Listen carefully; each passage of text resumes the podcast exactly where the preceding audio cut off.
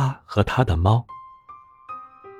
无边无际的黑暗，持续萦绕在我们眼中的世界。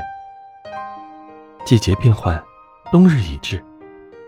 我初次见到东景，却感觉好像熟识已久的故友。冬天拂晓很晚，他出门的时候，外面还是一片漆黑。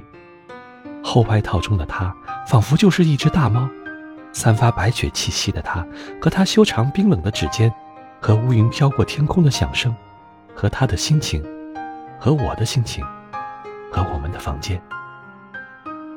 雪遮盖了一切的声响，唯独他乘坐的电车的声音，传入我灵敏的耳朵。我想，我，还有他，或许，都爱着这个世界。